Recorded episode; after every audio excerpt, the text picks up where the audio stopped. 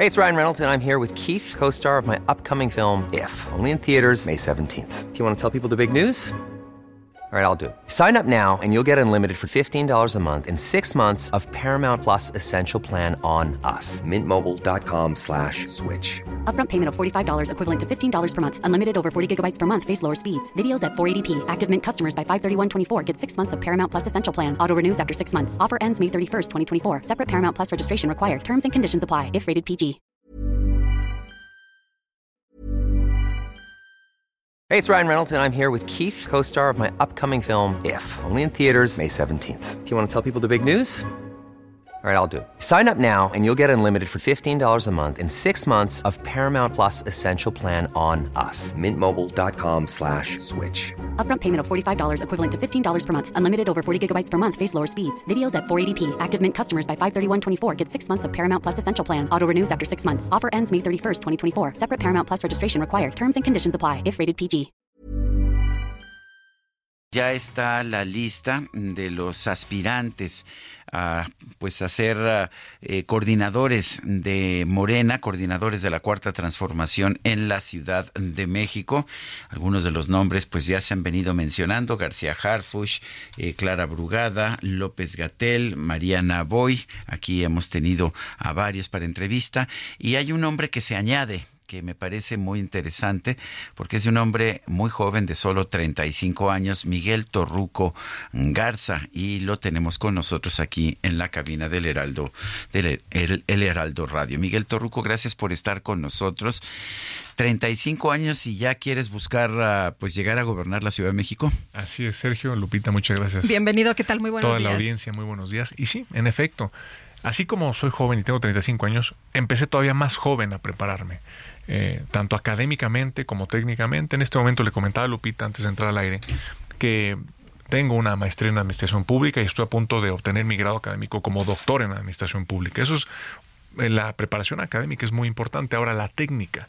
Tuve la gran oportunidad de en el año 2019 ser invitado por el presidente Andrés Manuel López Obrador a formar parte de su gabinete ampliado.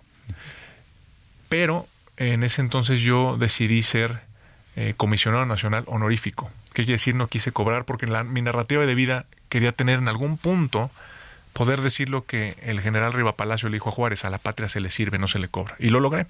El presidente me encargó específicamente una tarea en cuanto al desarrollo social. Buscar e implementar gimnasios de boxeo para que los jóvenes de todo el país, de las zonas más vulnerables, pudieran implementar, entrar al mundo deportivo, a la cultura y desviarlos del mundo negativo, para no decir otras palabras aquí, y así atacar desde raíz y generar un, un resarcimiento en el tejido social. Y eh, justamente ahí se logró romper los paradigmas en cuanto a la administración pública, porque el recurso público que se manejó se manejó de manera transparente, eficaz, incluso, como lo decía hace rato con Mario Maldonado, en el argot de la administración pública superamos por un 30% las famosas MIR, la matriz indicador de resultados. Por 30% superamos ese gran resultado. Entonces, hemos tenido experiencia, hemos tenido preparación académica. Posteriormente, mi partido Morena, derivado de este gran trabajo y de logro, me invita a encabezar la lista de la cuarta circunscripción siendo diputado federal, fui uno de los grandes promotores de litio. Antes de que todo el mundo empezara a hablar, de litio, yo salí a defender el litio con la visión de que el litio es la llave energética del futuro de México.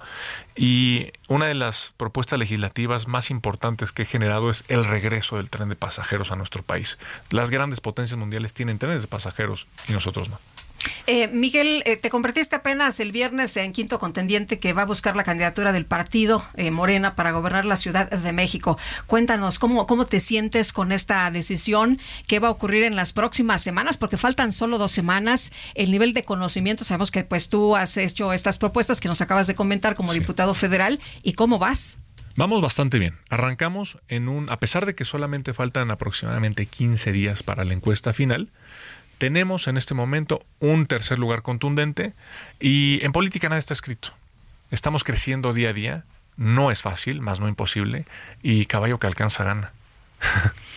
Eh, fuiste de los activistas muy joven del movimiento 132. Cuenta, cuéntanos un poco por qué participaste en ese movimiento. Así es, yo soy egresado de la Universidad Iberoamericana en cuanto a mi licenciatura y justamente ahí, si no falla la memoria, en el año aproximadamente 2012, cuando los aspirantes a la presidencia de la República, Enrique Peña Nieto, Andrés Manuel López Obrador y em, no recuerdo el nombre de, la aspirante hacia el PAN, Josefina, Josefina Vázquez Mota, así es, fueron a la Universidad Iberoamericana a hablar, dialogar con los jóvenes estudiantes.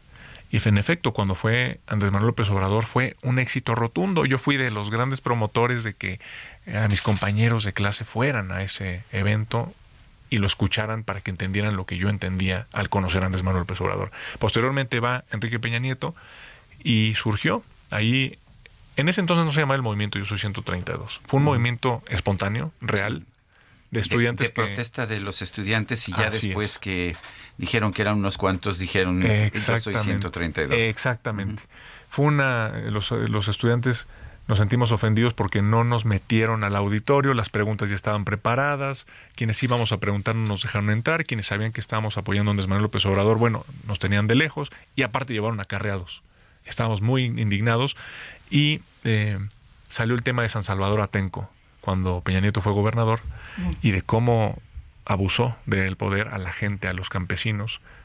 Los estudiantes nos indignamos y terminamos corriendo Enrique Peña Nieto de la, de la universidad. Posteriormente, eh, ese movimiento, como bien lo dices, me parece Pedro Joaquín Codwell siendo presidente del PRI, dice al otro día, un gran éxito el evento de Peña Nieto en Libero, salvo por unos porros revoltosos.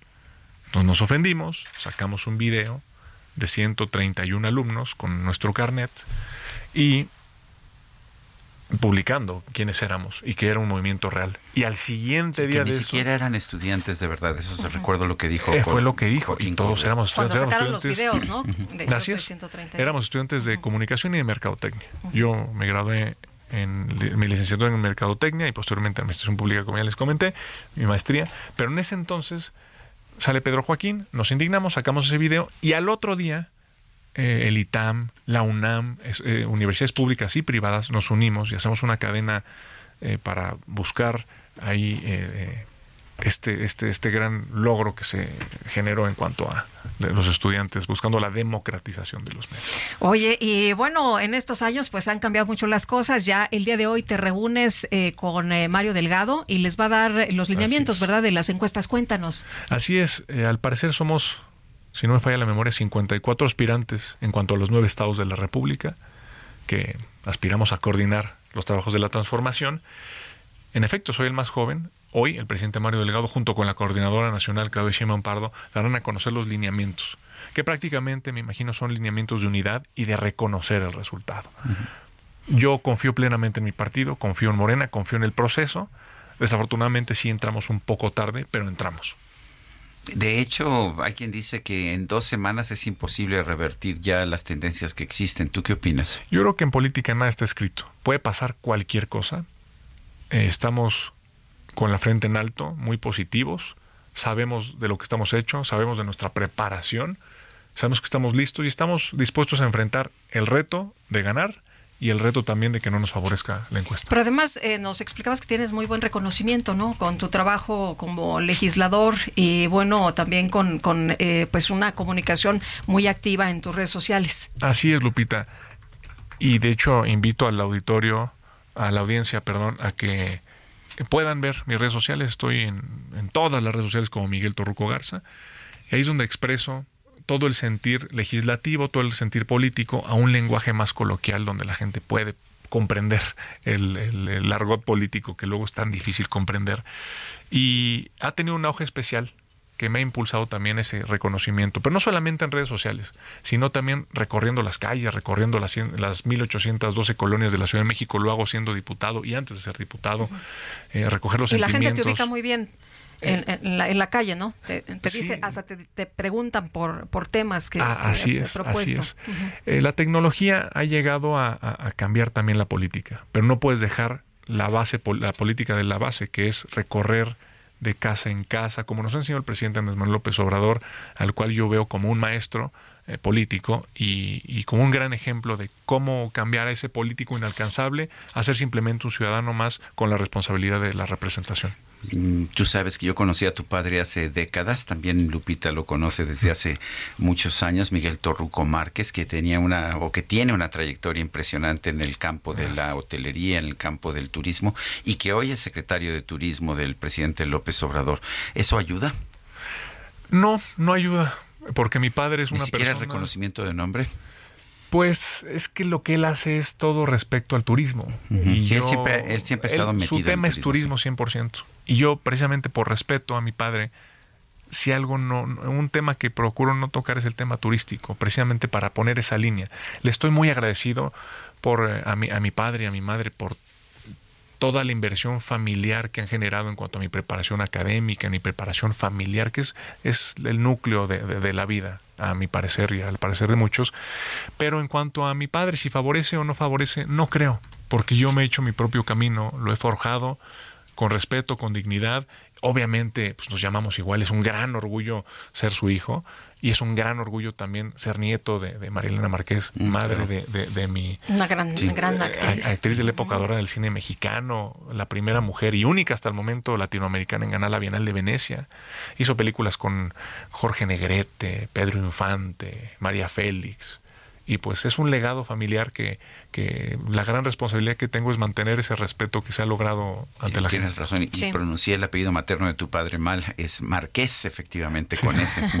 Hablabas de unidad, eh, Miguel. Esto significa que eh, los resultados que, que sean esos se van a respetar, no importa quién eh, reciba esta eh, pues eh, coordinación. Por mi parte, sí. Yo me considero un hombre pleno de dignidad, de honorabilidad y sobre todo soy un demócrata convencido. Me encanta la historia mexicana, soy un gran seguidor de Francisco Ignacio Madero y precisamente el apóstol de la democracia, todos los libros que he leído sobre él, me han abierto los ojos en cuanto a la democracia. Y, sí pienso reconocer cualquier resultado, nos favorezca o Miguel no. Torruco Garza, aspirante a la coordinación de la Cuarta Transformación en la Ciudad de México. Gracias por esta conversación. Sergio Lupita, un honor y que sea la primera de muchas. Muchísimas gracias, muy buenos Gracias. días. Bonito día que estén. Igualmente.